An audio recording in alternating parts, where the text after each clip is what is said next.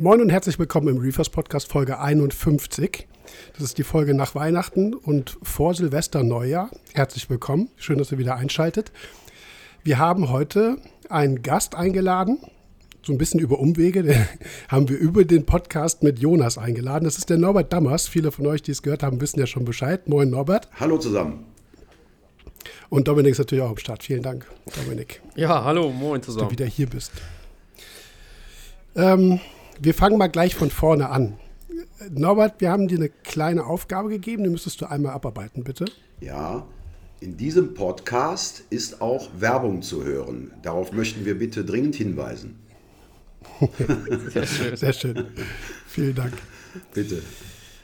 Ja, so, wir haben ähm, mit Jonas, das weißt du aber auch schon, äh, zwei Folgen gemacht, äh, ja doch, also nur zwei Teile zum Thema Gestaltung und du bist in Deutschland, das sage ich jetzt auch mal so, äh, mit, ja, nee, Thorsten Luther, also der Vollständigkeit halber, der in Deutschland mit der Riffkeramik immer mal angefangen hat, tatsächlich so derjenige, der mit am bekanntesten ist, was Bereich Gestaltung angeht, eben halt auch mit einem eigenen Material, was du hast. Ja. Und das schließt sich sicherlich gut an die Jonas-Folgen mit an.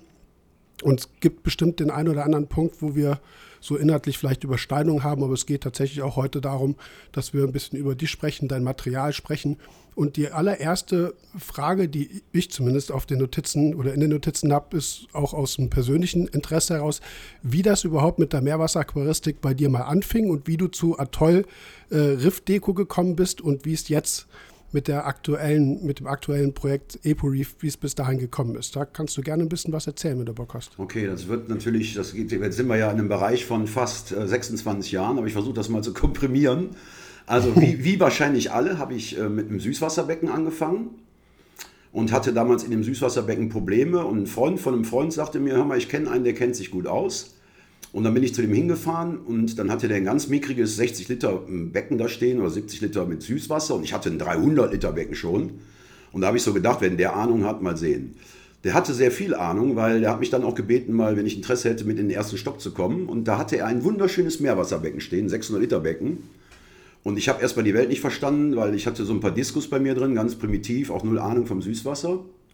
Und siehe da, ich war so fasziniert, habe mir da einen ganzen Stapel Bücher mitgenommen. Damals gab es Bücher, die man lesen konnte. Und ähm, ja, die habe ich mit nach Hause genommen. Und dann hat er mir noch nächsten Tag äh, erzählt, dass er das Becken abbaut, das große. Das könnte ich für ein kleines Geld haben. Und war, dann war der Entschluss gefasst, Süßwasser weg, Meerwasser hin. Das war 1985. Und dann, ja, die ganzen 80er Jahre durch, da brauche ich nicht viel zu erzählen. Das war natürlich, du weißt, was an Tieren gab, du weißt, was an Wissen gab fünf Bücher, fünf Meinungen und so. Ne? Und was mir damals schon gefehlt hat, war, ich war immer sehr ex experimentierfreudig, also diese ganzen Aufbauten, die man so kriegte aus irgendwelchen äh, jugoslawischem Lochgestein und alles, was es so gab, das war nicht gerade ansprechend. Also das war nicht das, was ich wollte. Und mhm. ich kannte halt von, weil ich damals schon viel nach Gesamt-Jugoslawien, damals noch Jugoslawien, gefahren bin, schnorchel, geschnorchelt bin und so, da hast du ja fast nur so schroffe Felsenküsten und so. Das war schon alles sehr massiv, aber es gab halt immer wieder so kleine Inseln auch mal oder so. War jetzt Korallentechnik nicht so super interessant. Aber mich hat das irgendwie animiert dazu zu sagen, man müsste eigentlich irgendwie was machen. Und dann haben wir tatsächlich zu Hause angefangen mit Steinen, Kabelbinder und irgendwelchen Klebstoffen. Haben wir angefangen schon so ein bisschen Solitärriffe zu bauen. Aber die waren immer noch im Gegensatz zu dem, was man heute hat, brutal massiv. Aber es war so ein Trend, ja, und dann habe ich, glaube ich, ein paar Jahre weitergemacht, so, immer weitergemacht. Und dann müsste ich jetzt lügen, ich glaube 2003 habe ich gesagt, ich mache mein Hobby zum Beruf. Ich mache einen Laden auf, einfach mal ins kalte Wasser springen. Ich hatte bis dahin jede Menge so ja, Querwissen angesammelt und habe dann einen Laden aufgemacht. Und da war dann natürlich auch das erste Problem, die Kunden kommen ins Geschäft, kaufen ein Aquarium und fragen natürlich dann, ja, was mache ich da jetzt für einen Riffaufbau rein? Und das war die Zeit 2003, 2004 der, ich weiß nicht, ob du den kennst, aus Mönchengladbach gab es einen Großhändler, den Glembotzki. Der hat, hm, ja, ne, der, der hat damals gesagt, Mensch, ich gehe auf die Interzoo, der hat das mitgekriegt, weil ich, der hat mir mal Ware gebracht, ich habe die mal geholt.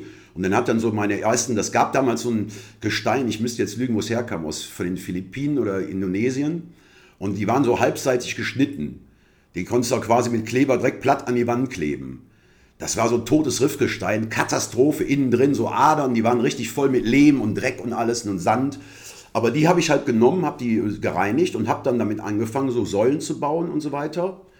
und damals noch mit einem Zementkleber. Und die hat er mit zur Interzoo genommen und da gab es wohl bei zwei Becken, ich glaube, der hatte zwei Rundbecken bei, da haben wir so eine Art Mittelsäule gemacht. Und da gab es einen riesen Rand drauf. Die Leute blieben alle stehen. Boah, toll, was ist das denn? Und wo kommt das her? Wo kann ich das kaufen? Ja, und der Fuchs kam natürlich dann anschließend zu mir und sagte, pass mal auf, kannst du jetzt in Serie bauen? Ich vermarkte dich oder so. Und ich verkaufe das für dich mhm. und so weiter.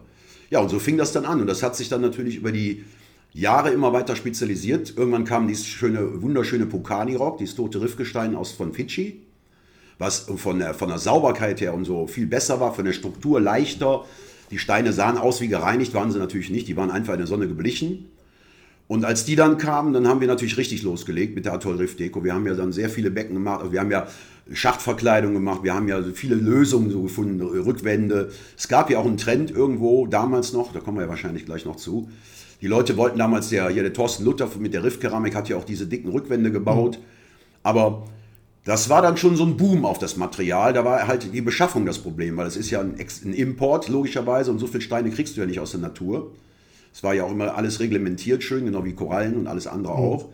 Also richtig wachsen konnten wir da auch nicht, weil der Großimporteur hier für Deutschland, der, der hat das natürlich auch als normales Gestein verkauft, lag dann bei den großen Zooketten in den Körben, die Kunden konnten sich das tote Riffgestein raussuchen.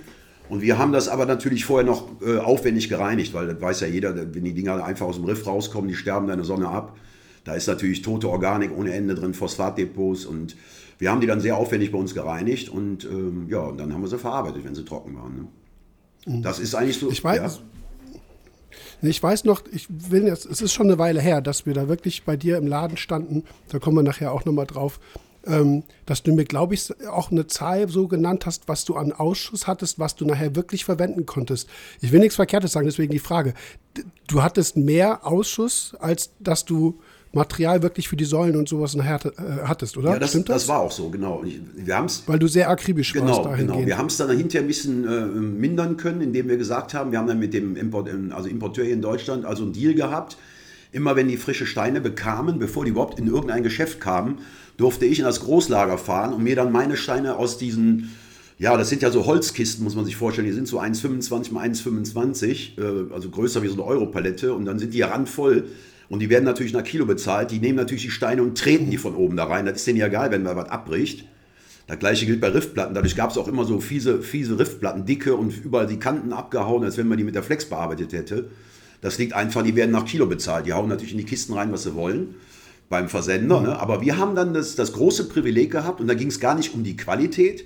Denn nicht, dass man da andere Händler jetzt irgendwie, dass sie dadurch in, in, in, in einen, ja, sag ich mal, also schlechter dargestanden hätten, sondern es ging da primär eigentlich darum, weil wir spezielle Steine gesucht haben. Beispielsweise, wenn du eine, eine verknöcherte, mit über Jahre irgendwo mit Sedimente und, und eigentlich durch, durch was ich, ähm, ja, durch, durch Kalk und so weiter verbackene Hysterix hast, die kannst du ja eigentlich nicht in eine Säule einbauen. Wenn du da reinbohrst, splittert die in tausend Teile. Also ich sage jetzt mal ganz einfach gesagt, da wäre dann eine Poritis schon besser gewesen als Stein, weil da kannst du bohren und einen PVC-Stab durchhauen. Und dann haben wir halt wirklich gesagt, okay, wir, wir suchen uns hauptsächlich die dicken, schweren Brocken raus, die immer noch sehr leicht waren. Es war meines Erachtens das leichteste tote Riffgestein, was jemals auf dem Markt war die letzten 30 Jahre. Und es ist ja, wie gesagt, Fidschi von Walt Smith da unten gekommen. Und der hat ja die ganze Welt damit mhm. versorgt. In Amerika, das Zeug ist ja überall. Pukani Rock war ja sehr bekannt. Und dann, ähm, und das feinere Material, was wir natürlich auch nehmen mussten und was abgeblättert ist, da haben wir natürlich dann das, das war ja der Schrott, aber der Stein war ja genauso viel wert, den haben wir dann für Schachtverkleidungen und sowas nutzen können. Ne? Aber wir haben dann den Verschnitt relativ günstig gehalten. Ne? Ich glaube, also ich weiß damals, dass der, ähm, dass der Trend hin zum kompletten Verkleiden des ganzen Beckens ging weil es aber auch eben plötzlich möglich war. Ne? Vorher, wenn du da selber einfach nur mit Lebendgestein oder von mir ist auch Totgestein, du hast auch noch das jugoslawische Lochgestein angesprochen, was ich auch noch kenne. Ja. Da hast du ja Material verballert, da hast du ja kein Wasser mehr im Becken gehabt. Ne? Genau. Ne? Da konntest du jetzt mit, mit, mit Verkleidung, die dann, so wie du sie gemacht hast, oder auch, auch mit, aus Keramik, wie, wie Thorsten Luther das ja. gemacht hast, hast du viel platzsparender arbeiten können. Ne? Genau. Ne? Aber das ist ein Trend, der ist ja definitiv ja, also nicht nur aus der Mode, sondern ich sage jetzt mal fast tot. Ich habe neulich in der Beratung nochmal so ein Becken gesehen ähm, sehr speziell, ne? Aber ich glaube auch ihr, damit meine ich auch zum Beispiel auch Thorsten oder dich, ihr habt euch natürlich ausgetobt in dem Bereich, ne? Ihr habt ja viel experimentiert und eben tatsächlich auch komplett verkleidet, einfach auch, weil es ja ne, ausprobieren musstet, was so ging. Ne? Das war so die, die Hochphase damals, fand ja, ich. Ja, das ist, genau, das ist, also, das ist einmal kommerziell natürlich, wenn die Leute sowas fragen, mhm. haben wollen, dann baust du sowas, ganz klar, man ist ja auch Geschäftsmann.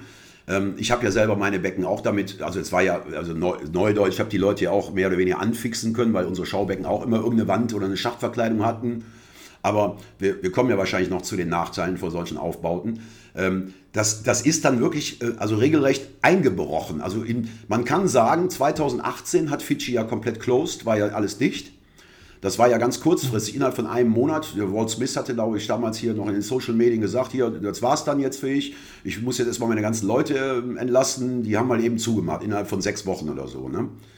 Ähm, und dann, das war zwar noch Gestein da, wir hatten auch was auf Lager, wir konnten noch ein halbes Jahr weiterarbeiten, aber da war eigentlich schon der Trend erkennbar, 2018. Das war ja, ist ja wie so eine Hitparade. Du hast ja Produkte, ein Portfolio und dann merkst du eigentlich, so eine 40er-Säule geht immer. Eine 30er, 30er Höhle auch. Das ist so, ne, deutsches liebstes Kind ist so zwischen 400 und 500 Liter, kann man sagen, im Durchschnitt, würde ich sagen. Und zwischen heute vielleicht zwischen 300 und 500, würde ich jetzt so beurteilen. Aber mhm. du hast einfach gemerkt, die Rückwände wurden wirklich immer weniger. Schachtverkleidung, ja, haben immer noch viele nachgefragt. Aber wie gesagt, die konnten wir ja gar nicht mehr machen. Und ich kann mich auch daran erinnern, du hattest mir mal eine Karte geschickt war das Weihnachten, war das, weiß ich wo, du hast die mir, oder hast die mal hier gelassen. Die hatte ich sehr lange an meiner Pinnwand. Da war im Prinzip ein sehr cleanes Glasbecken. Da war in der Mitte so ein ganz kleiner, ja, so ein, so ein, so ein, so ein Pfeiler. Ah, ja, ich weiß, was Da war nur ein Imperator drin. Und das war, das war ja so ein designtes, das genau. von meinem, von meinem Grafiker. Ja, genau. So, das war so ein Bonsai. Ja, genau, richtig. in Korallen. Ja, ja, aber, genau, ja.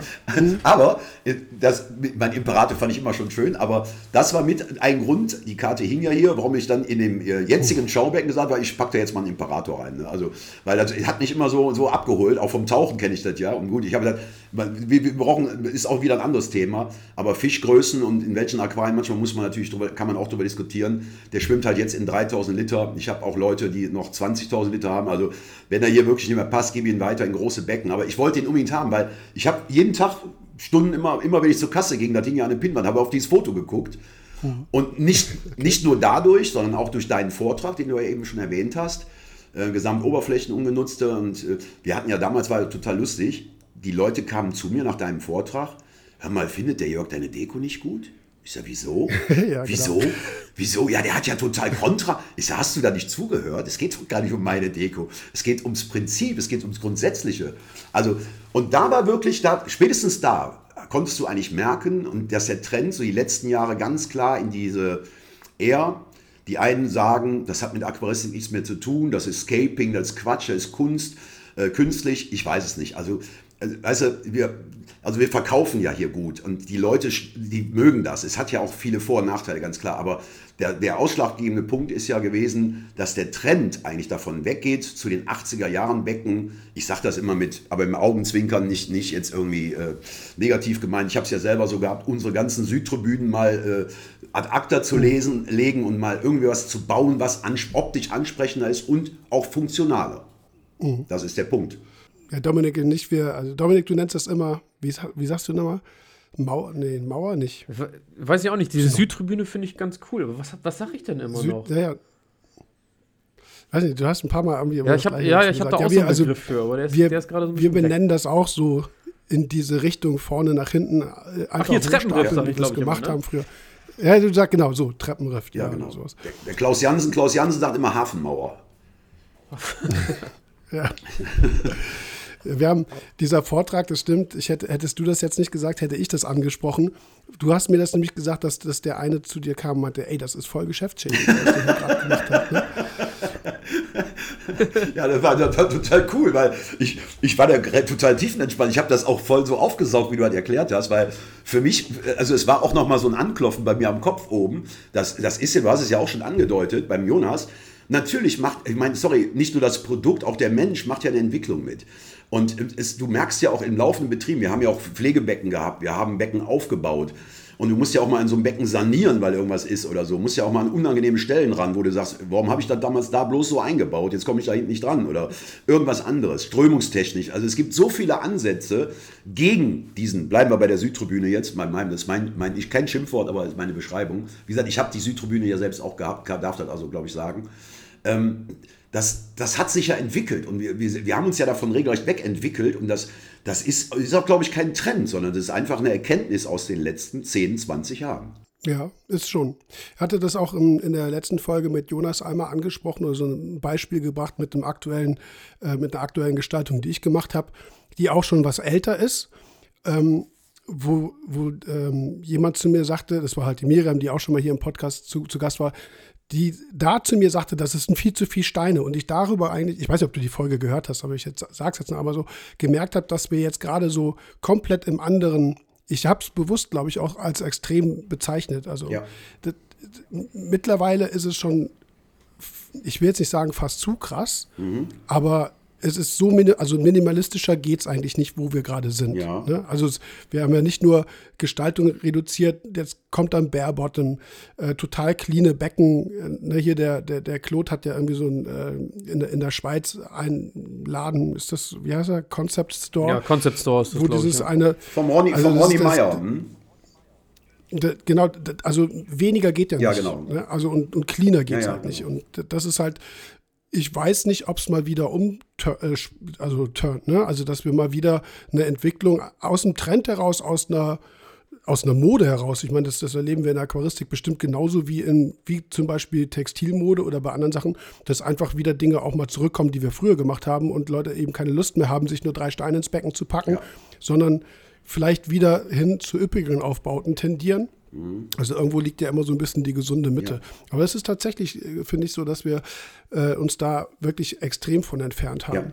Du sagtest aber 2018, weil wann war, weißt du noch, wann der Vortrag war? Weil das war ja zu deiner Neueröffnung in dem Laden, wo du ja, glaube ich, immer noch 2013. Bist, genau. Und 2013, an dem Tag danach, da hattest du mich schon drauf angesprochen, wenn ich das jetzt hier so sagen kann, sagst du, Jörg, ich muss mir für die Zukunft irgendwas überlegen, weil irgendwann gibt es keinen kein genau, Totgestein genau. mehr. Das war ja eigentlich immer ein Damoklesschwert, weil wir hatten von dem, von dem Importeur immer gehört, alles, also alles, was ja logischerweise aus der Natur entnommen wird, mit Citis, Einfuhr, Ausfuhr und so weiter, ähm, haben die immer schon gesagt, naja, wir müssen mal gucken, wie lange das noch geht. Und ich hatte ja da schon überlegt, na gut, dann machst du irgendwas anderes. Ich, ich wäre damals so aus dem Bauch raus auf Keramik gegangen. Ne? Und ähm, habe mir da habe ich aber dann entschieden dazu, weil ich gesagt, dann wärst du der vierte, fünfte. Man, man muss ja jetzt noch andere Firmen aus, aus Frankreich gab es noch jemanden in Deutschland. Du hast ja noch Wolfgang Hambitzer äh, ähm, erwähnt, war jetzt kein großer, aber er hat ja auch mit Keramik gemacht. Und da habe ich gesagt, Mensch, dann bist du der fünfte, sechste Keramiker. Und ich, was mir immer wichtig ist bei meinem Handeln und Tun, ist eigentlich, dass ich so ein bisschen versuche, ein Alleinstellungsmerkmal zu erarbeiten. Und ähm, ja. das war mir wichtig. Ich war damals der Einzige, der kommerziell aus totem Riffgestein Riffaufbauten gemacht hat. Ich meine, du war, wir waren zusammen in der Schweiz, du hast mhm. das Monsterbecken gesehen. Ne? Das war ja ein Sinn. Bei Rüdi meinst du? Nee, in der Schweiz im, am Vierwaldstätter See, im, im, Hotel. Ah, ja, ja, ja, ah, ja, ja, ja, klar. Da, ich meine, da waren ja, ja. 500 Tonnen waren da drin, in dem 72.000 Liter mhm. Becken. Äh, da müssen wir jetzt nicht weiter ausführen. Äh, aber das, da, das, also das war ja irgendwo für mich so, so, sag ich mal, wir haben das ja richtig weggehauen an das Zeug oder so. Ne? Und dann war klar, was mache ich denn da mal ersatzweise? Aber dann hat mir der Trend schon ein bisschen in die Karten gespielt, weil ich wollte eh nicht mehr diese Rückwände machen, weil es sind ja auch riesen Strömungsbremsen. Ich meine, eine glatte Glaswand ist immer auch irgendwie, ein, ein, der leitet auch Strömung weiter, aber so eine Riffwand, wo dann auch Korallen drin sind, das ist ja wie eine, wie eine, wie ein ABS mehr oder weniger für Strömung. Ne? Und das ja. habe ich natürlich, du, du weißt ja auch, dass mein Vorgängerschaubecken, da habe ich ja sogar die sogenannten Rückwände am Boden gehabt. Als, ich nenne das immer Hartsubstrat. Ja, ja genau. genau. Da, ja. Weißt du, was du da gesagt hast damals? Wahrscheinlich das gleiche, was ich immer noch dazu sagen würde. Ich weiß es nicht mehr du genau. Hast gesagt, meinst jetzt einen bestimmten da, Begriff? Da, nee, du hast gesagt, da wirst du richtig Probleme mit kriegen. Und das war ja auch so, ne? Weil ich hatte ja dann die, die Rückwände drin, den Boden plus Säulen. Das Becken lief zwar gut, aber ich weiß gar nicht, was ich da alles reingeschmissen habe, damit ich immer Nährstoffe drin hatte. Ne? Weil das, das war ja so eine, das ja genau das Gegenteil von deinem Vortrag im Prinzip. Und die habe ich ja auch reumütig hinterher wieder rausgebaut. Den ganzen, ich habe das Becken einmal komplett leer geräumt, den ganzen Boden raus, alle Korallen raus und dann diese, diese, diesen Hardscape-Boden rausgenommen, weil das mhm. ging nicht mehr. Ne? Also von daher, ja. Es ja, der Boden war, war seit jeher, wenn jemand keine Lust auf Sand hatte, aus welchen Gründen auch immer, ist natürlich genauso eine, so eine Glasfläche, die jemand verdecken will, wie die Seite oder die Rückwand oder ein Schacht. Ja, ne? Und ja. da kamen schon viele drauf. Was, was mir halt immer da aufgefallen ist, dass du nach relativ kurzer Zeit diese ganzen Mulden, die man ja auch tatsächlich eingearbeitet hat, entweder in Keramik oder sei es bei dir auch eben mit kleinen Steinen oder mit, ne, mit kleinen Bröckchen, ja. einfach um diese Oberfläche dekorativ zu halten, das hast du ja immer nicht mehr sauber gekriegt. Da war ja immer Mulm drin ohne Ende. Das war ja eine, eine, ja, eine Sedimentierzone eigentlich. Ne? Und das ist irgendwas, was, was dir langfristig auch immer um die Ohren fliegt. Ne? Sondern wachsen Algen drauf, mhm. einfach weil da Depots sind ohne Ende. Da kommst du ja auch nicht ran. Das ist ja auch mit am Boden das Unzugänglichste. So, ne? Du musst komplett mit der Hand ins Becken rein, um da irgendwas abzusaugen oder abzu, äh, wegzumachen. Also extrem schwierig. So dekorativ ich das tatsächlich von der Idee auch finde, ja. aber so unglaublich schwer ist es halt in der Praxis, so ein Becken halt ja. irgendwie zu beherrschen. Ja. Das ist fast unmöglich. Ne? Oliver Pritze, Oliver Pritze sagt immer Sedimentschüsseln. zu diesen kleinen. Ja, ja stimmt schon. Ja. Wie so Seifenschalen, wo, wo die, wo, aber in der Seifenschale hast du dieses noch ein Loch, wo das Wasser abläuft. Aber wenn du jetzt so eine richtige. ja, du, aber irgendwie, du, du das, pass auf, es ist ja so, die Leute sagen, ja, ich brauche Stellflächen. Also ich meine, ich will jetzt gar keinen Hersteller hier jetzt irgendwie rauspicken. Das ist, ist auch eine Geschmackssache. Also ist, wir reden ja auch über subjektive äh, Entscheidung. Also ne, mhm. persönlicher Geschmack. Äh, man kann jetzt nicht eine Firma da attackieren, sagen, das sieht aus wie so ein Billigregal oder einen sagen, unser Gestein ist ja auch, da kommen wir wahrscheinlich gleich auch noch zu. Auch da haben wir ja ein Alleinstellungsmerkmal ausgearbeitet. Das hat ja nur mit Natur gar nichts zu tun. Ich meine, wir bauen das Eporif in Halbform, die bestehen aus Silikon, der Rest wird händisch gemacht und es wäre ja für mich einfach gewesen, die ganzen letzten Steine, die ich noch hatte, Natursteine zu nehmen und davon Silikonabdrücke zu machen und dieses Gestein eins zu eins auf den Markt zu bringen. Ähnlich wie Real Reef Rock das macht, die werden sie wahrscheinlich modellieren. Die sehen ja auch ganz ansprechend aus und erste De Jong Becken, weil ich auf der Interzoo gesehen habe, habe ich echt gedacht, ist Lebensstein drin. Ne? Aber das, da hast du ja wieder diese kleinen, überall diese Sacklöcher drin, wie eine Sackgasse, wo, wo ein Borstenwurm oder Mulm drin verschwindet. Und das, mir war das sehr wichtig, dass wir gesagt haben, Oliver damals auch, war ja an der Entwicklung ein bisschen mit, mitbeteiligt, dass wir gesagt haben, nee, aber eigentlich müsste die eher glatt sein. Ne? Und, aber jetzt nicht, auch wiederum nicht zu glatt, weil es muss ja noch übereinander stapeln und die darf nicht so rutschen und so weiter. Also das ist da alles mit eingeflossen. Also ich wüsste, das, klar, das rekrutiert alles aus den Jahren von Anfang bis dein Vortrag 13 hier, bis hin zum Trend, oder Mode würde ich nicht sagen, ein Trend schon, ne? den haben wir, lassen wir auch damit einfließen. Aber wie gesagt, du hast recht, es gibt irgendwo Grenzen. Weil wenn Leute fünf, zehn Doktoren in dem Becken drin haben, wo jetzt mal drei Minisäulen da stehen, dann finde ich es eigentlich, dann, dann ist es auch nicht mehr diskussionswürdig, weil dann ist es einfach weit drüber. Ne, also da, da, muss man auch ganz klar, Ästhetik hin oder her, da muss man sich halt auch bei den Fischen dementsprechend beschränken. Ich kann ja ein großes Riffdach bauen, aus einer großen Tischkoralle, voll mit Acropora, irgendwelches Stackhorn. Und wenn ich da 50 Antias drin habe, ist das für mich noch okay. Aber wenn sich da 20 Doktoren tummeln, am besten nur drei Palettendoktoren und so, die dabei sind, Vielschwimmer, die jetzt auch mal Strecke machen wollen im Riff, oder Acanthurus-Arten, die haben dann in so einem Riff eigentlich nichts mehr zu suchen. Ja, da geht's, also da sprechen wir, glaube ich, nachher auch ja, ein bisschen drüber. Ja. steht äh, hier noch ein Stichwort bei uns, äh, Schwimmraum und ich habe auch noch mal Schlafplätze da, äh, dazu geschrieben. Ja, das Versteckmöglichkeiten vielleicht Punkt, auch noch, ne?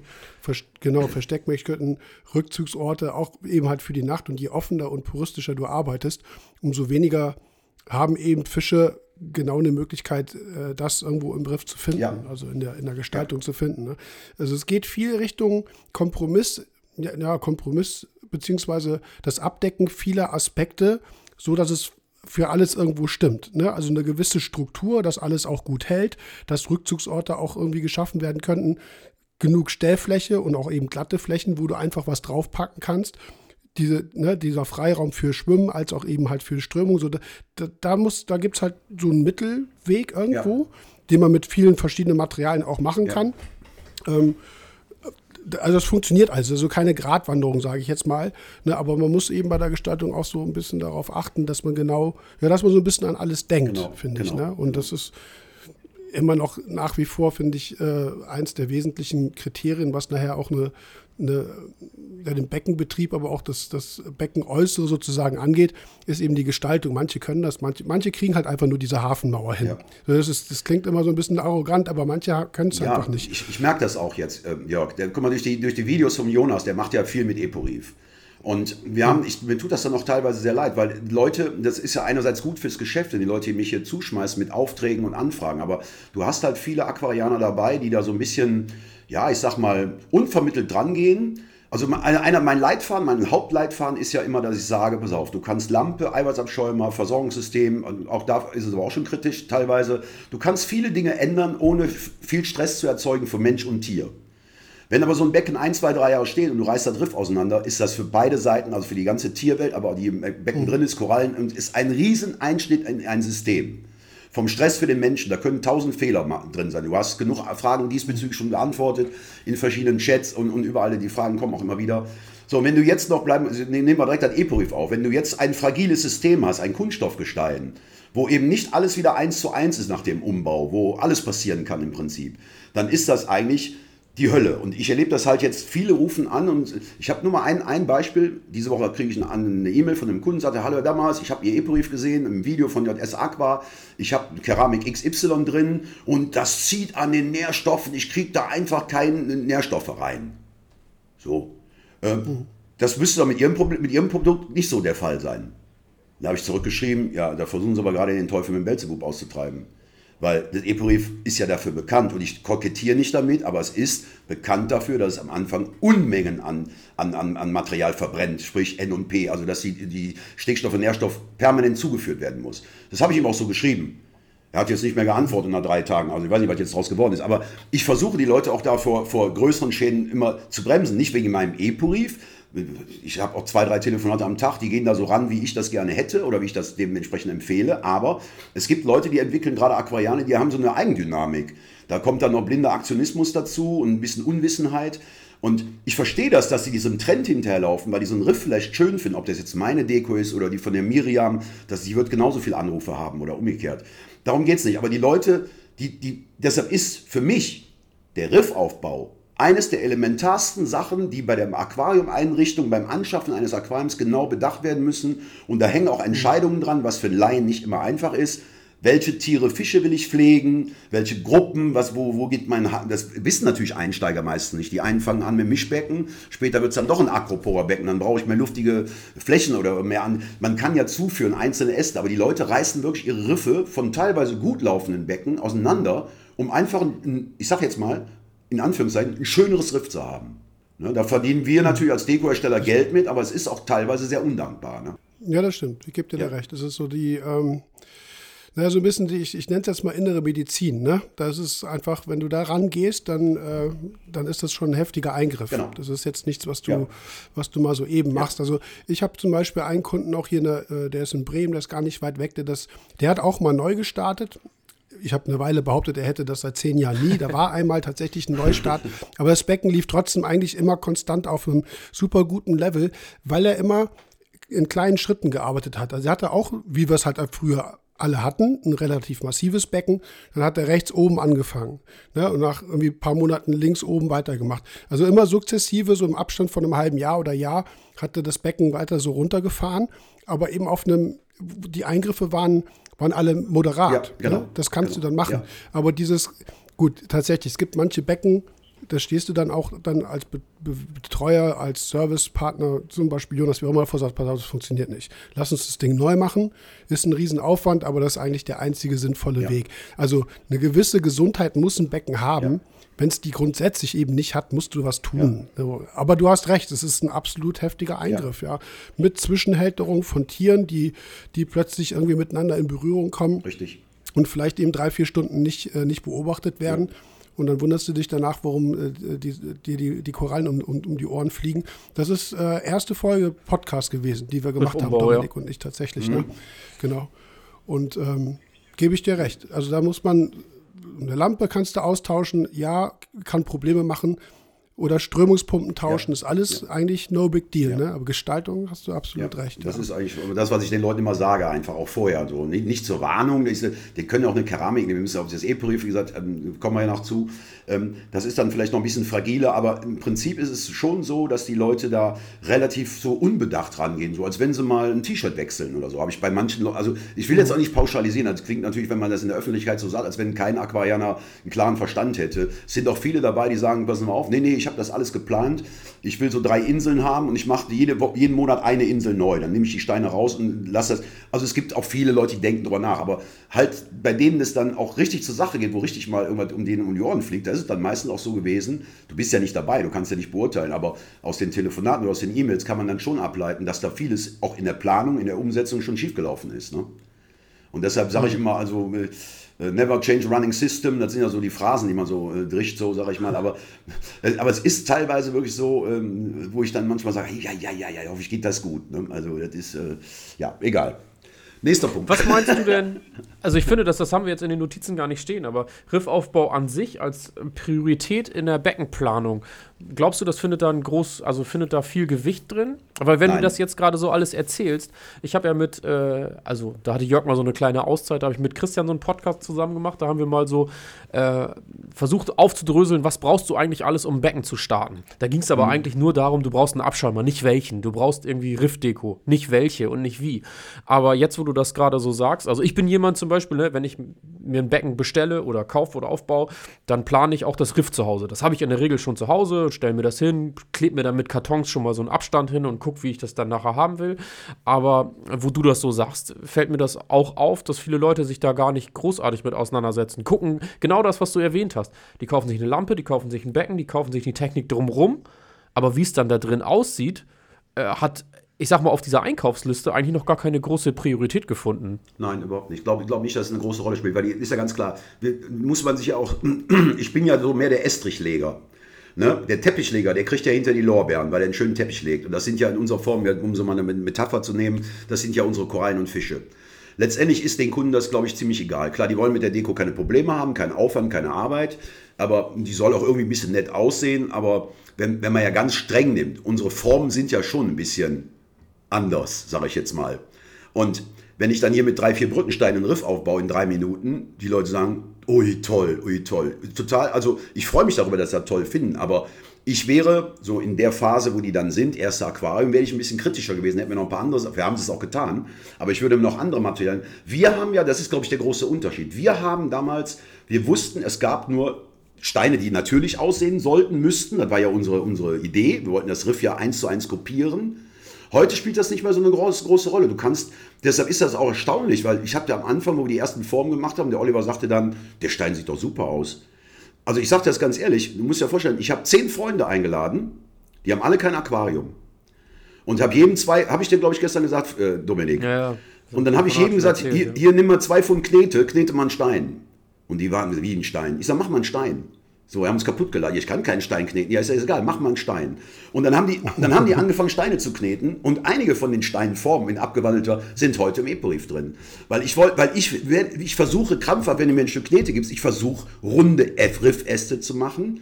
Ich versuche Lebenssteine nachzukneten. Das ist irgendwie, das ist wahrscheinlich intravenös, haben wir das aufgesaugt im Salzwasser, weiß ich nicht warum.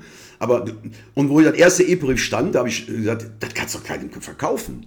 Aber wenn, wenn du das System dann etwas erweiterst und arbeitest dran, wir arbeiten ja auch an vielen anderen Baustellen, äh, zum Beispiel Löcher für, für Reef-Plugs in die, in die Steine machen und so. Ähm, also da, da, da wird dann hinter ein Schuh draus. Ich glaube, dass die Leute eigentlich das bequem haben wollen. Das soll schon nett mhm. aussehen. Aber auch ja. der Einsteiger kriegt ja bei seinem Händler Egal wie gut oder schlecht der Händler ist, oder der vermittelt ihm ja auch, ja Moment, das sind ja nur die Steine, das Schöne kommt ja später die Korallen. Das kann ja. man den Leuten gut vermitteln. Deshalb ist der, die Deko eigentlich nur so ein optisches Sprungbrett.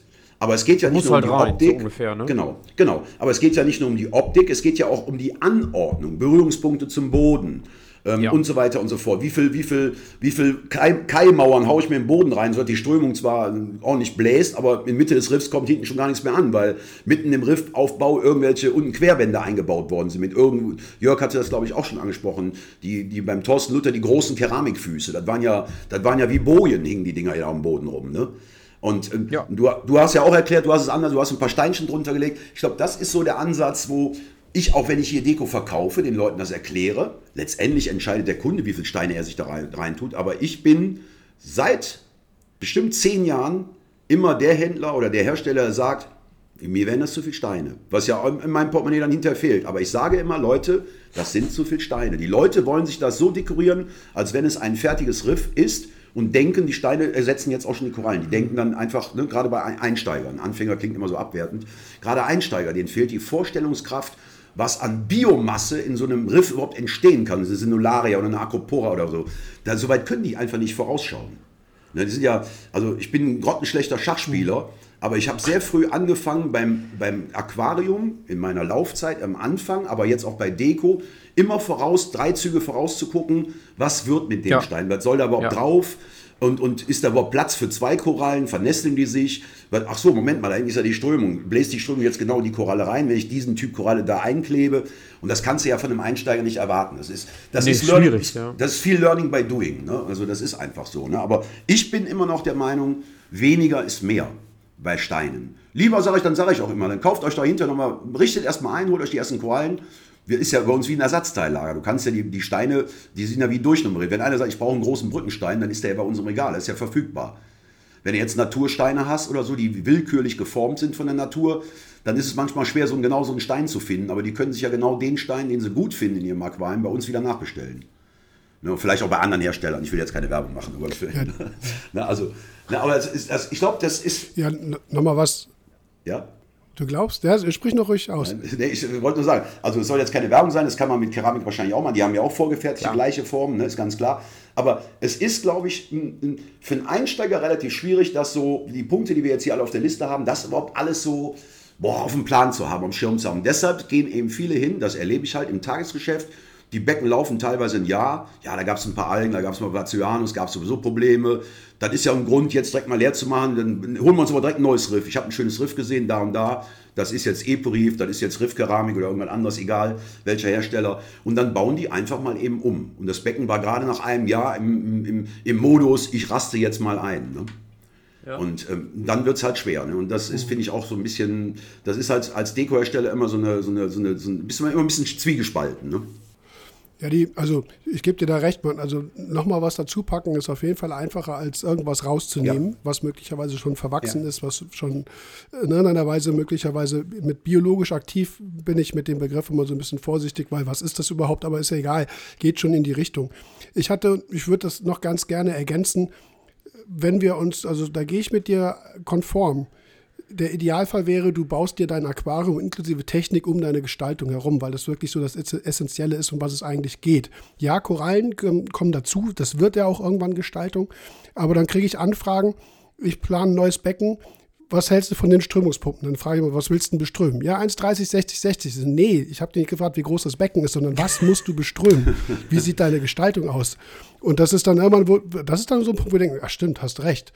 Ne, also hast du jetzt, kannst, kann deine Pumpe jetzt, brauchst du viele kleinen, weil du zerklüftet gebaut hast, weil du Probleme hast mit zum Beispiel ein oder zwei Pumpen das gesamte Becken zu erfassen, also brauchst du viele kleine oder reichen dir zwei größere, weil du viel freien Schwimmraum hast, was auch immer. Das sind so unterschiedliche Dinge, bis hin zur Beleuchtung, wo ich mir überlegen muss, was passiert irgendwann mal mit dem Licht, wo schattet was ab und wo brauche ich einen Spot, wo brauche ich eine flächige, wie auch immer, das hat, da gebe ich dir recht, es hat alles Auswirkungen, wie du baust. Und deswegen sind viele Entscheidungen dahingehend, was die Technik angeht, abhängig von der Gestaltung. Bin ich absolut ja, bei ja, dir. Würde ich auch sagen, so, ja. Jetzt ist zum Beispiel Dominik auch jemand, der jetzt gerade neue äh, Gestaltung plant. Und Dominik, du hattest ja auch schon mal gesagt, wenn die neue Gestaltung drin ist, am nächsten Tag machst du dir Gedanken, wie die nächste aussieht. Ne?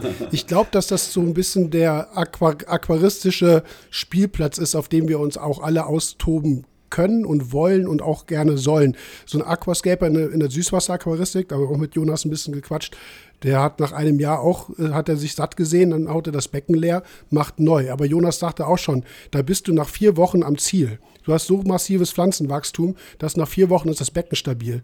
Da haben sich bei uns äh, die Korallen gerade mal überhaupt erst erst überhaupt irgendwie akklimatisiert, bevor sie überhaupt wieder anfangen zu wachsen. Das sind ja große Unterschiede, die wir tatsächlich haben. Und ich glaube, dass vielleicht der ein oder andere Zuhörer oder Zuhörerin jetzt, jetzt denkt so, ja, warum soll ich denn nicht nach einem Jahr mein Becken neu machen? Das machen die Süßwasserleute ja auch. Das ist schon eine komplexe Geschichte, die wir da so haben. Ne? Ja. Wo sind, also wenn jemand zu dir jetzt kommt und möchte das tun, worauf würdest du ihn dann auch aufmerksam machen? Wo sind die Probleme, die du in der tagtäglichen Be- Beratung von den Leuten siehst, die es zu beachten gilt, wenn es um das Stichwort Beckenneubau geht? Also nicht, also Neustart, wirklich um, Umbau. Umzug kommt ja manchmal auch zwangsläufig äh, mal irgendwie so in den, äh, wird mal Realität, weil man tatsächlich umzieht. Ja, das, das, ist, das ist natürlich extrem umfangreich. Ne? Das fängt ja, fängt ja im Prinzip da an, Das, das, also wir, wir, ich mache das so, wenn wir ein Becken umbauen, zum Beispiel leer machen oder so, dann lassen wir eigentlich Wasser ab und während des Abla oder beziehungsweise das erste gute Wasser nehmen wir für unsere Fische. Und ähm, das wird dann abgespeichert und dann so, das versuche ich den Leuten so zu vermitteln. Und dann fängst du an, die Korallen runterzunehmen und dann geht es so Step by Step weiter. Ähm, aber ähm, nur ein einfaches Thema. Die, die Fische sitzen dann zwar im etwas kühleren Wasser, da muss man natürlich auch fragen. Also wenn wir haben Leute gehabt, die kamen aus, bei euch aus der Ecke oben aus dem Bremer Bereich, die haben mir so ein Zwergkaiser-Pärchen mitgebracht, die haben einen Umbau gemacht, die waren relativ schnell im Eimer, Tropik-Marineimer, halb voll Wasser, halb voll Luft, Luft, wie gesagt, kein Sauerstoff. Und beide Fische waren, als sie hier ankamen, als sie Eimer aufgemacht haben, tot. Ne? Die waren drei Stunden unterwegs. Also ich glaube, da kann so viel passieren, äh, weil letztendlich wird der Fisch da sein Ammonium äh, zum Besten geben. Dann waren, haben wir auch Schwebeteile gefunden. Der hat wohl auch ordentlich vorher noch gefressen. Weiß ich, was alles in dem Wasser drin war. War, hatte, war so, so ein Gelbstich drin. Also ich glaube, da gibt es so viel zu beachten, was man machen kann. Also ich arbeite, ich, ich würde gerne ja sowas auch für uns, für unsere Firma, sowas mal ausarbeiten, dass man den Leuten also so einen Laufzettel gibt für Umbauarbeiten oder, aber das ist natürlich, du machst das ja hundertmal richtig und selbst wenn du es hundertmal richtig machst, du selber, beim hundertersten Mal passiert auch irgendwas, weil es Thema Kausalität. Da passiert irgendwo an einer anderen Baustelle irgendwas, wo du nicht mit gerechnet ja. hast. Ne? Also das, ich, ich, ihr habt ja auch öfter jetzt mal hier den Michael Alf genommen hier oder so. Ne? Das ist ja auch ein gutes Beispiel dafür. Ne? Der, der hatte ja auch auf einmal massivste Probleme da oder so. Ne? Das ist, da denkst du so, der hat ja ein super Becken und dann auf einmal passiert sowas. Also ich glaube, du steckst da halt auch nicht drin. Also es gibt so schon kapitale Fehler, wie gesagt, ähm, die Korallen rausholen und die, äh, oder Wasser ablassen, den Korallen schleimen ab und am Schluss wenn, wenn, wenn das Wasser unten richtig schlecht ist, holst du die Fische raus und nimmst genau dieses Wasser, wo die Fische in den Eimer reintust oder so, so ein einfaches Beispiel. Ne? Das wäre natürlich ein kapitaler Fehler. Ähm, also ich, ich glaube, das ist eine Riesenliste, die, die man da so abarbeiten muss. Eine richtige Checkliste aufbauen müsste. Habe ich so gemacht, habe ich so gemacht. Und die würde ich dann aber auch sagen, ähm, äh, ja, sagt man, äh, ohne Gewehr quasi. Ne? Also ja. du kannst, kannst nur versuchen, den Leuten so viel mitzugeben, bei so, weil ich finde es immer heikel. Wir reden auch über Lebewesen, jeder Umbau mit einem Risiko, oder wir haben fast nur Naturentnahmen, zumindest was die Fische betrifft. Ähm, da, da, muss man natürlich schon ein bisschen mit, mit, mit, mit Verstand und, und Ruhe rangehen. Aber dann hast du so Leute, ich brauche unbedingt Eporif, kann das jetzt vor Weihnachten noch haben, weil ich ziehe jetzt um am Wochenende zwischen Weihnachten und Neujahr und das Becken muss umgebaut werden. Du merkst in den Augen, hat der den totalen Stress, der hat Weihnachten vor der Tür, Silvester, zwischendurch zieht der um, mhm. der, muss, der will sein Becken umbauen. Für mich ist ein Beckenumbau oder ein Umzug, wenn ich von einer Wohnung zur anderen gehe, dann würde ich mir zwei, drei Tage Zeit nehmen nur für das Aquarium. Weil das Becken, dem, dem, dem gebührt eigentlich einen eigenen, einen eigenen Termin. Wenn du das so zwischen Schränke und Möbelwagen machst, geht das voll in die Hose. Noch in dem Zusammenhang, das hat auch natürlich was mit Gestaltung zu tun, aber äh, nee, off-topic ist es nicht, aber wo wir gerade jetzt bei Umgestaltungen sind, was geht dir so in den Kopf, wenn jemand zu dir sagt, ich äh, möchte aber einen Großteil meiner Steine mit rübernehmen ins neue Becken? So ganz spontan, wenn ich dich jetzt danach frage. Gutes Gefühl oder schlechtes? Das kommt natürlich auf das, da, da würde ich das System würde ich mir vorher angucken. Was ist da los? Was, was sind es für Steine? Ne? Ähm, grundsätzlich hätte ich da erstmal kein Problem mit, aber ich würde Ausnahmen geltend, geltend machen. Also wenn, wenn das, ne, also der Zustand der Steine ne, und vielleicht auch äh, vielleicht andere Sachen noch wie, also natürlich, ich meine, wenn Glasrosen drauf sitzen oder Becken ist voll mit Tubularien, dann ist fraglich, ob er das machen würde, muss. Ähm, aber ich sage immer so zu den Leuten, aus dem alten System ein, zwei Kilo, nehmen wir einen Umbau von A nach B, Hersteller X bis, bis Y, ich würde immer ein, zwei Steine mitnehmen, so, ähm, einfach um, um also das ist so, so, auch für den Kunden so ein Sicherheitsgefühl, einfach so ein bisschen als Puffer für irgendwas, für nitrifizierende Bakterien, für, für irgendwelche Organik, die da drauf ist oder, ähm, also ich, ich tendiere schon dazu, also zu sagen, mach das mal ruhig, nimm mal ein, zwei Steine mit rüber. Ne, also so, aber ich würde, würd, aber ist jetzt nicht der, ist nicht jetzt, ist aber nicht, es geht nur so, das würde ich so nicht sagen. Ne? Ja, es, also ich muss das vielleicht ein bisschen differenzieren, insofern, als dass ich, äh, dass ich mir schon dessen gewahr äh, bin, dass wir heute sehr locker bauen und alle Steine oder fast alle Steine strömungs- und lichtexponiert sind. Und das ist für mich immer so eine wesentliche Heraus äh, nicht Herausforderung, Herangehensweise, genau danach zu suchen, ja, okay. hm. dass du Steine nimmst, die die tatsächlich leben. Ne? Ja, genau. Das, das betrifft Lebendgestein tatsächlich auch. Und da habe ich immer noch alte Becken im, im Kopf, wo du nämlich bei der Selektion von Steinen extrem aufpassen musst, weil die irgendwann mal im Unterbau waren. So, das ist noch ein teurer Lebendgestein, Lebendgesteinbrocken, den du mal gekauft hast. Den willst du auch nicht entsorgen. Aber der war, keine Ahnung, zwei Jahre hat er kein Licht und keine Strömung gesehen. Der ist vollgesogen mit, mit Depots wie ein Schwamm. Und so einen Stein packst du nachher ans Licht. Dann, dann hast du keinen Bock mehr auf das Becken. Ne? Das kriegst du auch, das Einzige, was du tun kannst, ist diesen Stein rausnehmen. Ja, und deshalb bin ich immer so ein bisschen kritisch bei dieser Frage, kann ich meine alten Steine nochmal benutzen für den, für den Umbau? Weil ich einfach, ich kann die nicht bewerten. Ne? Wenn das, wie gesagt, kein Stein ist, der strömungs- und lichtexponiert ist, dann kann sonst was in dem Stein drin sein. Und wenn der dann in Kontakt eben mit Licht kommt und mit Strömung, dann löst sich A was raus und B werden wahrscheinlich massiv irgendwelche Algen äh, drauf wachsen. Und deswegen habe ich die Frage dir gestellt, Norbert, weil ich denke, mhm. dass das auch für dich sicherlich irgendwie so ein, so ein Aspekt ist, Steine zu bewerten, äh, wenn du sie selber nicht kennst. Ne? Das ist halt echt schwer. In jedem Fall. Ich habe ja eben gesagt, Klauen mit Ohren und Augen. Und ähm, ich meine, du hättest mir mal gesagt, ähm, es ging darum, dass wir auch früher oftmals die Leute hatten, die Lebendgestein dann eben im, im, im Filterbecken leben. Im, ne, Im Sumpf ja. irgendwo und dann unten mit Detritus unbeleuchtet und nur so eine labbernde Strömung. Da hast du mir gesagt, das kannst du machen, aber wenn, dann sollten die schon einzeln liegen, sich nicht gegenseitig abdecken und sollte ordentlich Wasser durch, Durchfluss sein. Das entspricht ja ungefähr dem, was du gerade gesagt hast. Ne? Ja, das ist dann bei mir auch zum Beispiel eine Herausforderung oder so eine Anforderung, die ich bei, ähm, äh, bei manchen Refugien dann auch, auch stelle. Also zum Beispiel ein Lebendgestein-Refugium, wo ich sage, du packst, behandle die, das Lebendgestein also in so einem Refugium wirklich wie eine Koralle. Guck, ja. dass die sich nicht groß berühren, dass überall Strömung hinkommt, dass Licht hinkommt, weil dann kannst du die Qualität aufrechterhalten. Wenn ich manchmal früher gesehen habe, was sich Leute da in ihr Technikbecken einfach reingeworfen haben, ja. wo ich den Sinn nicht erkannt habe und alle waren äh, im guten Glauben, äh, da wachsen jetzt irgendwelche Bakterien und Schwämme und irgendwas Gutes. Aber ganz ehrlich, das ist ein Steinhaufen gewesen. Was soll denn ja. da Gutes drin passieren? Ne?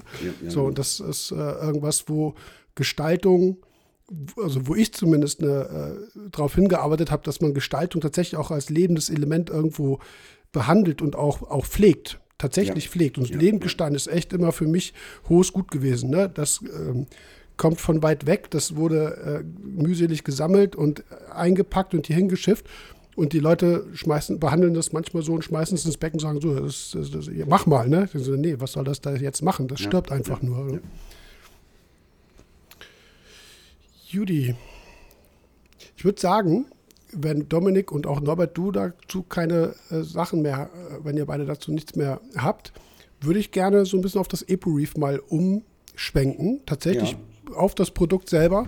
Ja. Und auch nochmal die, diese, ähm, damals hattest du mir, als ich bei dir im Laden war, Norbert, auch schon die ein oder andere so, ich sage jetzt mal Schablonen gezeigt, so die ein oder anderen Ideen, hatte ja. aber zu der Zeit tatsächlich mit EpoReef noch nichts zu tun. Also nicht so, wie es dann irgendwann mhm. entstanden ist.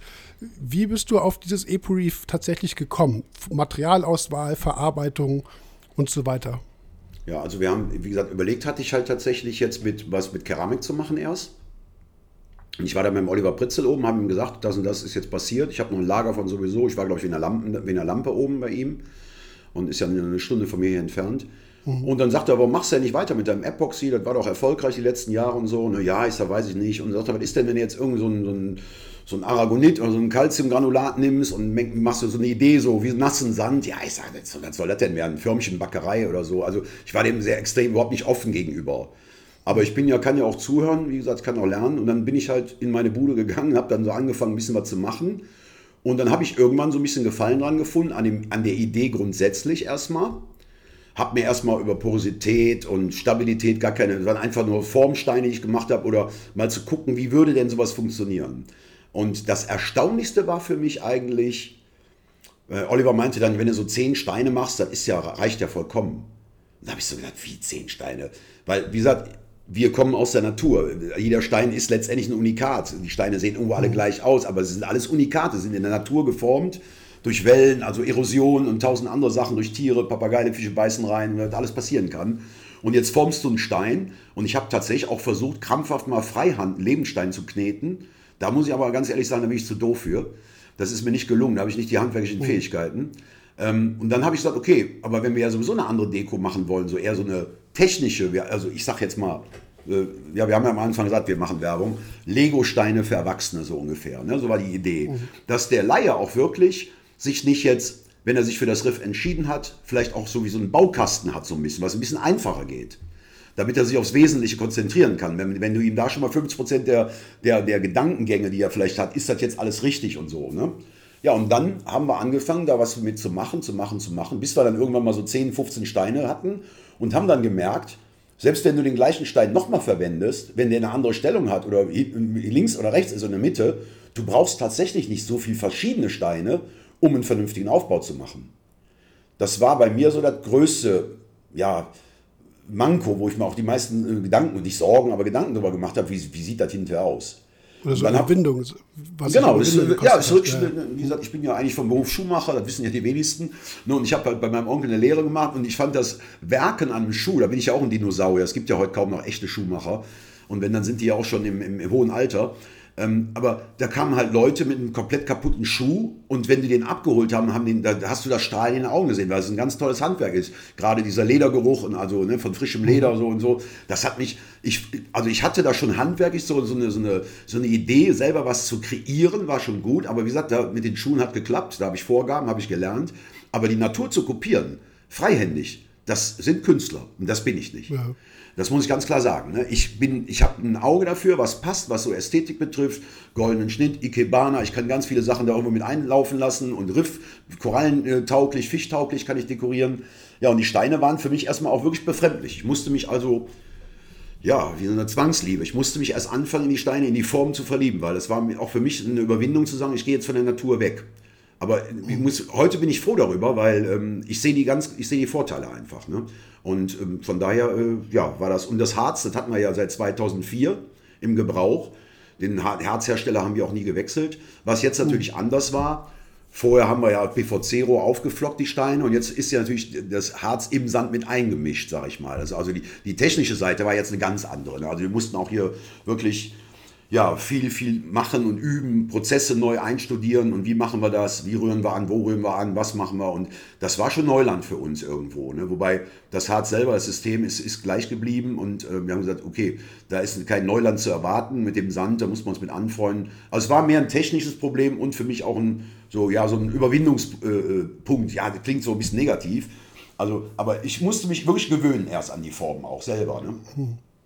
Ja, der Jonas sagte, für ihn ist die Gestaltung mittlerweile auch eigentlich nur äh, Gerüstpräsentation für Korallen. Also tatsächlich eine, wirklich, ich sage jetzt mal ein Regalsystem. Ähm, jetzt, jetzt kann man natürlich, ich hatte das in der Folge mit Jonas dann auch schon äh, gesagt, ich differenziere, das hast du, das kennst du aus diesem Vortrag, den hast du ja live gehört, ja. zwischen diesem organismenspezifischen Ansatz, wo du wirklich ganz äh, also wo, wo, die Gestaltung gar keine Rolle spielt. Das ist auch das was, das, was Jonas dann noch meinte. Du willst die Korallen im Vordergrund haben. Aber wenn jetzt jemand eine Riffschlucht oder irgendwas was konstruieren möchte, wo er also das Gestein auch möglichst naturnah, also wie im Riff aussehen haben möchte, würdest du dann auch sagen, dass das April Reef für so ein Projekt nicht so gut geeignet wäre, weil es eben von dem, von dem natürlichen Aussehen eines, sagen wir bewusst mal Lebensgesteins deutlich abweicht? Also klar, also selbst, ich sage jetzt mal, wenn ich es mache, wahrscheinlich kommen wir am nächsten dran, behaupte ich jetzt mal, weil Eporev, mhm. ähm, wir sind jetzt irgendwo bei über 20.000 Kilo und ähm, die Steine sind ja alle mehr oder weniger durch meine Hände gegangen. Ich mache also wirklich aus drei hässlichen Steinen mache ich eigentlich ein, ein, ein schöne, eine schöne kleine Säule, also aus, in mein, mhm. aus meiner Sicht. Wenn das Feedback der Kunden das bestätigt, äh, fühle ich mich ja dann sicher, dass das auch ankommt. Eine Riffschlucht, weißt du, wir hatten ja damals dieses Bullaugenbecken da hinten in der Ecke noch stehen. Da habe ich ja dann damals ja, aus dem alten Gestein mehr oder weniger wirklich so eine Riffschlucht gemacht. Das war ja 1,40 breit und 1,80 tief. Und da habe ich ja vorne vom Bullauge habe ich ja breit angefangen, nach hinten praktisch ganz spitz zulaufen, als wenn du wirklich in eine Schlucht rein schwimmst, tauchst oder mhm. so. Ne? Ja. Und wenn du natürlich die Oberflächenstruktur von einem echten Riffgestein nimmst, dann, dann musst du eigentlich schon das Eporeef auch mit Korallen verkleiden, sage ich mal, damit dann auch diese Schlucht entsteht. Also wenn du jetzt den nackten Vergleich nimmst, würde ich sagen, nee, da kommst du natürlich nicht dran. Aber wenn ich es jetzt machen würde mit den Steinen, die ich kenne, und wie gesagt, wir wollen ja unser Portfolio auch da ein bisschen aufrüsten. Ähm, es gibt ja immer Steine, wie so ein Beispiel Riffschlucht, Riffäste, da haben wir uns ja lange auch nicht dran gewagt, weil ich gesagt habe, ich möchte keinen runden Riffast haben, weil ich weiß nicht, wie ich da so einen Ablegerstein drauf befestigen soll. Deshalb haben wir uns für flache Riffäste entschieden. Das war ja. so einfach auch wieder mein Ding. Das hat ja keiner abgesegnet. Ähm, ähm, aber es gibt viele Dinge. Dafür mache ich dann vielleicht wieder, das war ja auch eine Anregung von dir mal, ich habe ja, glaube ich, mal einen Podcast von euch gehört, da ging es dann auch um Dekoration. Da habt ihr auch darüber gesprochen und ähm, von wegen ähm, so, so auch Anfänger kompatibler machen, wenn schon die, die Löcher drin sind für Reefplugs und für Korallen. Eporif ist ja ist zwar porös, hat eine Sand, also wie so ein Schleifpapier die Oberfläche, aber es sind natürlich jetzt keine Löcher wie in einem Riffgestein drin, wo du sagst, da klebe ich mal eben ein Akro ein. Mhm. Ähm, deshalb fände ich das schon gut, wenn da auch noch was käme. Aber Thema Riffschlucht, ähm, ja, ich glaube, es gibt ein paar Sachen, die kannst du. Also wenn du die mit Lehmstein machst, ich mache die mit Eporif, dann braucht man, glaube ich, nicht diskutieren, was schöner aussieht. Mhm. Das ist einfach so. Ne? Also selbst wenn ich da meine Stärke mit der, mit der Ahnung oder mit, dem, mit, dem, mit der Routine von dem Material sehe, ähm, aber ich bin dann bei Jonas. Ähm, ähm, ich sehe den zweiten Schritt. Wie gesagt, ich spiele dann schlecht Schach, aber beim, beim Aquarium weiß ich, wenn der Kunde eine Riffschlucht haben will, kriege ich eine hin. Wenn er eine Brücke haben will, die nicht so nach einem Rundbogen aussieht, von einer, von einer TÜV, TÜV, TÜV Eisenbahn, dann kriege ich das auch mit dem Eporif hin. Aber immer in Kombination auch später mit Korallen. Das ist einfach so ein, das ist für mich auch nicht trennbar, weil ich mache ja keine reinen Fischbecken oder so, oder habe ich noch nicht gemacht. Also wenn ich ein reines Fischbecken machen würde, glaube ich, dann sähe es auf Dauer schon komisch aus mit dem Gestein. Ja, ich glaube, das ist auch irgendwas, was, ähm, was nicht nur Jonas so geht, sondern wo der, wo der Fokus einfach von seitens der Pflegerinnen und Pfleger einfach so auf Korallen ausgerichtet ist, dass die Gestaltung am Ende dann doch einfach nur ein Regalsystem sein mhm. muss. Weil nachher siehst du wahrscheinlich eh nichts mehr. Du willst die Vorteile haben, viel Schwimmraum, gutes ja. äh, Strömungskonzept ja. und ähm, der Rest ist eigentlich Korallen, ne? und ja, dann genau. möglicherweise Richtung Selektion, Farbe und so weiter. Und nach äh, den meisten, in den meisten, ich nehme, wir haben mit dem Tom Meyer auch ein, ein, eine Folge gemacht, äh, da siehst du vom Riff ja auch nichts mehr. Ja. Aber ich wäre jetzt auch nicht auf die Idee gekommen, mit dem Tom über Riffgestaltung zu reden, weil das einfach offensichtlich keine Rolle spielt. Also vielleicht mhm. würde er mir widersprechen, aber jeder fragt ihn nach seinen Korallen und keiner hat, glaube ich, fragt ihn, äh, du, du, hast ein tolles Riff, wie hast du das gebaut und hier und ja, da, genau. weißt du, was ich meine? Genau. Ja, und ich glaube, dass das halt vielen Leuten so geht, dass einfach die Korallenauswahl, die wir mittlerweile auch in Deutschland haben, so gigantisch ist, dass es einfach wahnsinnig im Vordergrund steht. Ne? Und dann bist du mit so einer Gestaltungsvariante natürlich durchaus in der Lage, ich sage jetzt mal einfach nur eine Zahl, 99 Prozent aller, aller Aquarianerinnen und Aquarianer zu bedienen. Ne? Ja, ist, ja. Äh, dann, kommt, dann kommt dir der eine mit irgendeinem wahnsinnigen Gestaltungsprojekt, wo du dann sagst, okay, sorry, äh, dann nimm dir lieber was, was auch immer. Ne? Ja, also Kann, ich, kann ich so nachvollziehen. Ja. Wir hatten ja auch in einem Vorgespräch so ein bisschen äh, die Idee gehabt, über dein aktuelles, gerade umgebautes Schaubecken zu sprechen. Ja. Da kannst du gerne auch so ein paar Sachen nochmal, also es gibt ja zwei Videos, einmal den Abbau und einmal, mhm. also zumindest mein Stand, der Wiederaufbau. Habt ihr noch ja. mal eins gemacht danach? Nee, Weiß ich gar nicht. Nee, haben wir noch nicht. Wir nee, warten ne? eigentlich auf Teil, äh, Teil 3. Der Jonas drängelt zwar, mhm, aber ich genau. habe mich ja, er ist ja ein absoluter Fan von den Radiolampen. Und ich habe mich aber für die Kessel entschieden. Und die 500er. Wel die 500er. Ja, okay. Hm. Ich habe die 360er habe ich jetzt bei mir hier am Ablegerbecken. Die habe ich mir eine Zeit hm. lang angeguckt, habe mich dann für die 500er entschieden. Und das Becken soll jetzt nicht, wie ich es vielleicht früher mal gemacht habe, weil ich habe, muss man wirklich fairerweise sagen, also man muss sich nicht schämen, aber ich habe einfach in den letzten eineinhalb, zwei Jahren so wenig Zeit investiert in die wenigen Becken, die hier stehen. Für mich gab es nur eine Option. Entweder ein Reset dann aber direkt mit einer Deko, die auch in dem Becken ist, die ich auch im Regal habe, die ich verkaufe, weil das erste E-Briefbecken, das Schaubecken, also was ich jetzt hier habe, das war ja damals so ein Prototyp, die habe ich ja quasi noch ohne Formteile gemacht. Das bedeutet ja, für mich, ähm, im Prinzip war das so ein Unikat. Und wenn Leute reinkamen und sagten, den Stein hätte ich gerne oder die Brücke hätte ich gerne, muss ich mal sagen, na, die gibt es nicht. Das war irgendwie, ja, das war irgendwie blöd. Und dann habe ich gesagt, das Ding kostet ja auch Geld. Ich meine, es sind 3000 Liter, da waren drei große Hybridlampen drauf mit 8 x 80 Watt. Ähm, das Ding frisst Geld und als der Laden der Einzelnen noch auf war, habe ich natürlich gesagt, Mensch, wenn die wachsen, die Akros, machst du 10 Ableger, verkaufst sie hier fast den Selbstkostenpreis 15 Euro, einen kleinen Ableger, hast du 150 Euro Strom drin, Ende aus Mickey Mouse. Also es gab so einen betriebswirtschaftlichen Gedanken und dann aber auch natürlich auch, ich konnte das Becken noch nicht mehr sehen. Ich hatte auch keinen Spaß mehr dran. Irgendwie habe ich mich satt dran gesehen. Der war ja ohne Sand. Einige Korallen wuchsen ganz gut, aber es, wenn du dich nicht kümmerst bei so einem Pott, dann verlierst du einfach. Und diese, dieser Satz mache ich morgen, der, der, fängt, der, der, fängt der Tod ja schon mit an im Prinzip. Ne? So, und dann habe ich gesagt, okay, ein kleineres hinstellen, ein, kompatibles Becken, was ich, ein Eheim-Becken, ein Red Sea-Becken, es gibt ja mittlerweile viele Plug-and-Play-Dinger.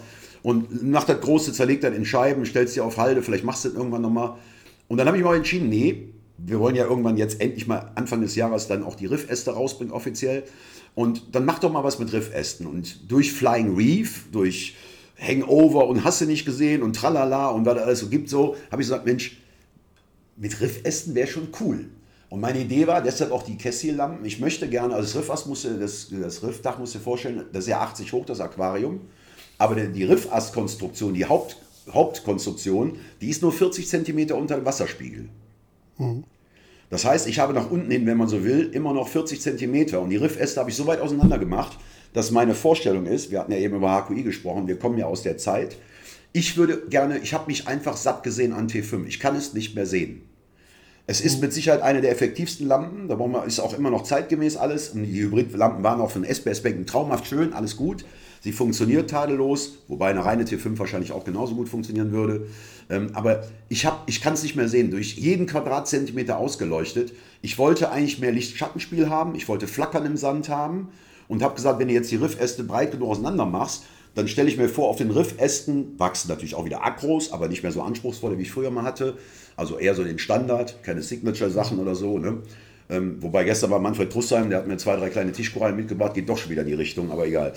Ähm, Zack, ich, angefixt. Genau, ja, eben. So, dann habe ich jetzt zwischendurch Cyanus gehabt, drei Wochen ziemlich massiv und ähm, dann habe ich da ein bisschen an den Schrauben geredet, Nährstoffe ein bisschen, dann da. Und jetzt die ganze Zeit kamen keine Kessel. Ich habe dann eine beim, beim Johnny bekommen habe damit ein bisschen rumgespielt und habe festgestellt, die ist es. Also ich werde mhm. Immer große Holzplatte oben aufs Aquarium anbringen und möchte dann aber, wie das in den großen Zoos üblich ist, nicht das Becken komplett ausleuchten, sondern punktuell da nur, wo die Korallen sind. Mhm. Dass du auf das Schattenspiel kommst. Genau, das, das ist bei zwei, mal, zwei Meter mal zwei Meter, ist ja das Grundmaß, aber ist in der Tiefe nur 1,80 die werden trotzdem noch genug streuen. Wenn ich noch T5-Balken dazu mache, um doch auf der sicheren Seite zu sehen oder irgendwelche LED-Streifen noch, damit, damit die ein bisschen flankiert ist, die Kessel, dann würde ich sagen, es ist nicht so Licht und Schatten wie jetzt in der Natur, aber ich möchte das so ein bisschen den natürlicheren Look haben. Und ich habe extra so ein reißerische Deko gebaut, so ein Riffdach, weil ich möchte, das ist ja auch ein Produkt, was wir verkaufen wollen. Und ich wollte, dass die Leute sich halt auch hier angucken können. Ja, und jetzt, äh, wie gesagt, bin eigentlich zufrieden, läuft ganz gut. Und Jonas sagt auch, der war vorgestern wieder hier, äh, wo Dominik angerufen hatte, glaube ich, am Dienstag. Ne? Ähm, zur Kaffeezeit. Zur Kaffeezeit, genau. Jonas macht ja hier Service in Hilden, dann kommt er immer rum und einen Kaffee hier schnurren. Und äh, sagt ja, die Farben kommen ja langsam. Ne? Ich mache übrigens die Sangokai-Methode, Jörg. Oh, ehrlich? Ja. Oh. Ja, nur mal so am Rande. Ne? Ja, doch. Äh, ich habe mit Sangokai Start angefangen und ähm, dann äh, mache ich jetzt auch weiter so und läuft auch wirklich gut. Wie gesagt, Johannes waren zwischendurch mal drei Wochen, das hat ja mit Sangokai nichts zu tun. Und ähm, dann habe ich ein bisschen an der Nährstoffschraube gedreht, P runter, N etwas erhöht und dann hat es wieder eingerenkt. Die waren dann irgendwann mhm. Geschichte. Läuft eigentlich gut. Und ich habe wieder Sand drin, weil ich natürlich dann zu dem natürlichen Riffdach auch eine Sandzone haben wollte. Und da gehe ich wahrscheinlich auch absolut entgegen dem Trend. Auf dem Boden wird nicht eine einzige Koralle sein. Ich will also die komplette Sandzone als Sandzone lassen sodass quasi die Korallen so ein bisschen erhaben, wie auch wenn du deine Hände ausstreckst zum Himmel, dass die Korallen so ein bisschen erhaben nur auf den Ästen sitzen. Sag mal ein bisschen was zu deinem Riff für die Leute, die das gar nicht wissen. Also gibt ja ein paar Leute, die die Videos vielleicht gar nicht so kennen. Das ist ja schon ein bisschen, also wir haben ja gestern auch drüber gesprochen, so ein bisschen einzigartig. Und ich habe gesagt, das würde eigentlich für den Riffaufbau total gut passen. Ich finde, wenn, wenn ich das so kurzerhand erklären sollte, sieht das für mich so ein bisschen aus wie eine Hand, die einfach so ins Riff ragt. Du hast ja, das ist ja komplett schwebend, ne? Also erklär mal, was ja, hast du da eigentlich ja, gemacht? Ich, ja, ja, ja. Also das, ich, ich habe ja ziemlich große Klappe gehabt. Ich sage, das hält, das hält, das, das klappt. Ah, okay, ich, geht schon los. Dann habe ich, hab ich aber Wasser drin gehabt, ne? Und dann kam als erstes, ich habe auch noch einen Scarus drin, der ist so 15, 16, 17 Zentimeter. Aber du kennst ja die Papageienfische, die haben ja eine Körperform wie ein U-Boot. Und dann kam der Trottel angeschwommen, ich war da ein bisschen am rumfulmen und dann ist der so, ich glaube nach einer Woche, dann ist der vorne an der alleräußersten Spitze von dem sogenannten freitragenden Bereich, der ist ungefähr 1,30 freitragend, ist der vorne an die Spitze gegangen und hat so drei, vier Mal richtig da drauf gepickt, irgendwelche Algen abzupfen, obwohl er gar nichts da war. Und das, das, ganze Ding, das hatte so einen Effekt, wenn du vom Sprungbrett springst und das Ding ja, zittert ja, da oben also fünf Minuten nach. So, nach, ne? ja. so und, und die Bruchstelle, die wäre ja nicht vorne nach 10 Zentimetern gewesen, sondern wäre mir ja tatsächlich hinten an der Rückwand abge, abgerissen. Also ich habe tatsächlich so gemacht, ich habe mir ein Glasdach an die Rückwand geklebt. Das ist aus 15er Glas, das hatte so eine, ich glaube, eine Größe von 40 mal 40 Zentimeter als Basis. Unten drunter eine Glasstrebe gemacht und habe dann ab dem Glasdach erst angefangen, meine Riffäste zu konstruieren. Also doch dann freischwebend, wenn man es so will. Ja, es ist, also wenn jetzt, ja, ist jetzt eine Stütze drunter, eine markante, die, die nicht geplant war, aber ähm, ah, okay. es ist schon, ist schon, ja doch, ist fast alles nur freischwebend. Und dann also sind das, glaub, also man muss sich das so ein bisschen vorstellen, ich sage immer wie so eine Hand. Ne? Das geht ja komplett genau. in alle Richtungen rein ins Becken. Ja. Und dann bist du ja wirklich, wie weit bist du reingegangen? Meter 30 oder so? Von der Rückwand bis nach vorne sind es 1,80, bin auf 1,50 gegangen. 1,50, okay. So dass man so, und alles Riffäste, ne? dass man mal so eine Vorstellung hat, wie es bei dir aussieht. Ja. Nur Äste, alles nur Äste. Das sind alles, also wie gesagt, und dann haben wir noch so einen, so einen, so einen Stein, der später so mit PVC-Vollstäben versorgt werden soll, in Verbindung zu den Riffästen. Ähm, den haben wir ja teilweise, Klaus Jansen hat schon ein, zwei davon bekommen, die haben wir schon mal so unter der Hand äh, so verkauft, weil wir wollten wissen, wie kommen die Leute damit klar mit dem PVC vollstehen. Da waren so praktisch die, die Alpha-Beta-Tester. genau, die Verbinder. Und dann habe ich auch, ich sage die einen sagen Krake, die einen sagen Spinne, die steht auf ja, vier Beinen ja, und da, ja. da, passt dann auch sechs bis acht Riffäste drin, auch alles frei schwebend einfach. Ne? Und die habe ich ja dann vorne, ich habe das Riff also wie so ein V, muss man sich vorstellen. Und ein Schenkel von dem V ist etwas kürzer nach vorne zur Frontscheibe hin und da habe ich unten am Boden dann doch diese eine Spinne gemacht, wo ich auch mal eine LPS hinsetzen kann. Ne? Mhm. Weil bis jetzt war es ja immer ein Akku, Akkuporerbecken. Ne? War der Scarus sozusagen der eingebaute Statiker? Das war der, der Prüfer, der, genau. Der, der Prüfer war das. Bau, Bau, von der Bauaufsicht war der, Der mit dem Klemmbrett. Ich, ich, mag den. Das geht mag, so, kannst du es nicht machen. Ja, ich mag den total. Ich habe auch Fische auch nicht reduziert. Ich hatte ja doch einiges an Doktoren drin. Ich hatte einen Navajos drin, einen Traubenkaiser. Ich hatte sechs Zwergkaiser. Die habe ich alle mehr oder weniger in gute Hände verkaufen können. Ich habe tatsächlich nur noch den Imperator behalten. Und da muss ich mich natürlich rantasten, wo geht der Kollege dran und wo nicht. Ne? Mhm. Und er lässt alles in Ruhe, aber ich habe drei kleine Gonioporas eingeklebt, die muss ich rausholen. Ne? Da geht er dran. Also das hat keinen Sinn hier. Leider. Ausgerechnet die Gonios, die ja, wenn sie so eine, in, einer wechselnden Strömung liegen, wirklich fantastisch aussehen. Mega. Ja. Aber ich will ihn noch nicht abgeben. Der ist jetzt drei Jahre bei mir. Der kam mir als ganz kleiner. Der war also so Streichholzschachtel groß. Jetzt hat er so eine Handfläche vom Erwachsenen. Also sie ist schon gut gewachsen, der Kollege. Also er soll jetzt auch hier bleiben. Bis, bis, bis irgendwo, wo ich sage, wo ich entscheide, das geht nicht mehr. Ne? Der, die haben auch jetzt zwei Xanturum sind dabei ein Nasum ganz kleiner und, und, und der Scaros. Das sind fünf, wenn man so will, größere Fische auf 3000 Liter. Da habe ich noch ein einigermaßen gutes Gewissen bei. Ansonsten nur Antias. Ne? Ich will so 40, 50 Antias reintun. Ja, Dominik und ich, wir hatten auch mal drüber gesprochen. Manchmal haben wir das, das Gefühl, wenn du so ein, sagen wir mal, 2000 plus Becken hast, dann ist das für viele Leute irgendwo ein Freifahrtschein, weil die sagen, mein Becken ist absolut doktorfischtauglich. Aber wenn du manchmal guckst, was die da reinschmeißen, dann denkst du auch, sorry, aber das sind nicht 10.000, du hast trotzdem nur drei. Ne, also es ist so, finde ich gerade so ein bisschen interessant, der Punkt, dass du sagst, ich, ich trenne mich doch von einigen großen Fischen, weil selbst beim 3000 Liter Pot kannst du tatsächlich überbesetzen. Ne? Das ist, ja, ich, ich hatte, ich hatte das geht schon schnell. Ja, ich hatte also wirklich einen, einen, wie sagt man, so, so eine Initialzündung. Und zwar hat ein Kunde mich angerufen, den kannte ich auch vom Namen her. Der hat sein Becken aufgelöst, der umziehen und so. Das kann man ruhig mal in der Öffentlichkeit erzählen, wie die Leute teilweise so drauf sind. Ähm, wir nennen ja hier keinen Ross und Reiter. Und der rief mich an: Hallo Norbert, hör mal, ich habe ein Problem, wir ziehen um. Ich habe bei mir eine Palette drin. Ne? Du, ich sag, ja, wie, wie groß ist denn dein Becken? Ja, 360 Liter. Ja, ich sag, okay, aber äh, wie groß ist denn der? Ja, ist schon fast so groß wie eine Männerhand.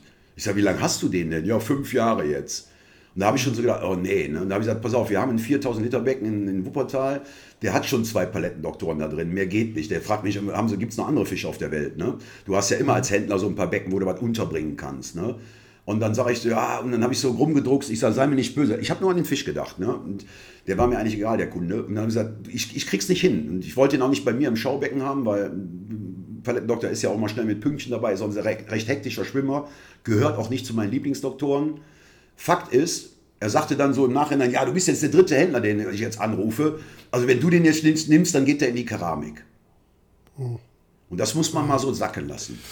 Und da habe ich für mich entschieden, da habe ich für mich entschieden, ich habe auch, da möchte ich jetzt tot umfallen, ich habe auch keine Palettendoktoren mehr im Geschäft angeboten. Ich habe die ganzen Großfische nur an, groß in Anführungszeichen, an Leute abgegeben, von denen ich wusste, welche Beckengröße die hatten. Das konnte ich mir ja leisten, weil unser Laden war nie Hauptstandbein. Ich musste hier nicht auf Kommerz auslegen. Ich habe dann wirklich für mich entschieden, mache ich nicht mehr. Das muss jeder mit sich selbst ausmachen. Auch, wie gesagt, meine fünf Großfische in den 3000 Liter Becken, die werden ja noch größer, aber das ist alles grenzwertig. Aber irgendwo muss man ja, wie sage ich es, irgendwo mal auf den Knopf drücken und eine Palette in 360 Liter und die dann Handflächen groß ist, fünf Jahre, da, da hört es dann bei mir auch auf irgendwo. Der gehört da einfach nicht rein. Ne? Also meine nee, Meinung, persönliche nee, Meinung. Ne? Nee, nee, da, da gehe ich absolut konform. Das Problem ja. ist halt, dass die Leute, wir sind jetzt ein bisschen abweichend, aber ich finde es mhm. trotzdem ein wichtiges Thema. Ähm, es ist irgendwie, jeder verlässt sich am Anfang äh, drauf, ach, wenn er größer wird, gebe ich ihn irgendwo ab. Ich kenne da einen, der hat 5000 Liter. Ja, der mit den 5000 Liter, da laufen ja aber alle hin. Weil ganz ehrlich, so viele große Becken haben wir in der Verteilung nicht, wie wir Aquarien haben. Nein. Irgendwann, irgendwann sagen die auch so, sorry, die 5000 Liter sind voll. Das ist einfach ein begrenztes Volumen. Das ist zwar erstmal ein großes, aber wenn jeder ankommt und seine zu großen Siganus da reinwirft, die er sich mal gekauft hat, um ein paar Kugelalgen loszuwerden, ja, irgendwann ist, äh, ist, ist dicht. Ne? Ja, genau. Und da denken viele nicht drüber nach. Das ist äh, echt ein, manchmal dann doch echt ein trauriges Thema, wenn du ja, da ist halt der, Wille, diesen Fisch einfach zu haben, ist, ist, äh, steht so krass im Vordergrund, dass, äh, über, dass so Konsequenzen dann einfach äh, ja, ja, ja komplett im Hintergrund treten. Also ich, ich kann es irgendwo nachvollziehen. Klar, wir sind alle Sammler und Jäger irgendwie noch ne, und so, aber irgendwo muss man jeder, ich meine, das muss ja jeder mit seinem Gewissen klarkommen da oder so. Aber ich habe mich irgendwann von dem Gedanken komplett losgelöst, habe gesagt, okay, ne, ich ich mache lieber dann viele Kleinfische und, und habe dann zwei, drei so Eyecatcher drin, das reicht mir. Und diese Bouillabaisse, das ist für mich, ist nicht, ist für mich schon seit Jahren kein Thema mehr. Also da, ich war früher auch anders, muss ich, muss ich sagen. Ich hatte auch im 600 Liter Becken, glaube ich, auch zehn Doktoren drin. Aber das ist, ist nicht mehr meine Welt. Das ist, ist vorbei irgendwo. Ne? Und wenn man dann mal in der Natur ist und vor einem schwimmt mal so ein, so ein, so ein, so ein Xanturum oder mal ein, ein, Imperator und du schwimmst auf ihn zu, der zieht nur mal einmal einen Flossenschlag und ist auch mal 20 Meter weiter. Da denkst du dir, okay, was nützt mir denn eine 2 Meter Kantenlänge? Ja, mein Becken ist 3 mhm. Meter, aber ist ja sonst nur 50, 60 nicht. Der hat da nichts drin zu suchen. Bescheid, ne? Ja, ja, das ist einfach, ne? da muss man, muss man fairerweise sagen. Jo, ich würde sagen, wir schaffen auf jeden Fall zwei Folgen. Und äh, an dieser Stelle könnten wir den ersten Break machen, oder was sagt ihr? Ja, gerne. Ja, können wir machen, gerne. Alles klar. Dann schließen wir nämlich mit Folge 51 jetzt erstmal ab, hangen aber 52 noch dran und werden dann auch bei, beim Jahresende ganz pünktlich, so wie wir es ursprünglich mal geplant haben. Das wäre schon ganz gut. Genau, so machen cool. wir es. Okay, vielen Dank, Norbert, erstmal bis hierhin. Und äh, wir machen gleich mal, mal weiter und euch äh, draußen vielen Dank fürs Zuhören. Wir hören uns in Folge 5, nee, 52. So. Macht's gut, ciao. Finale Folge 52. Ciao. Ciao, ciao.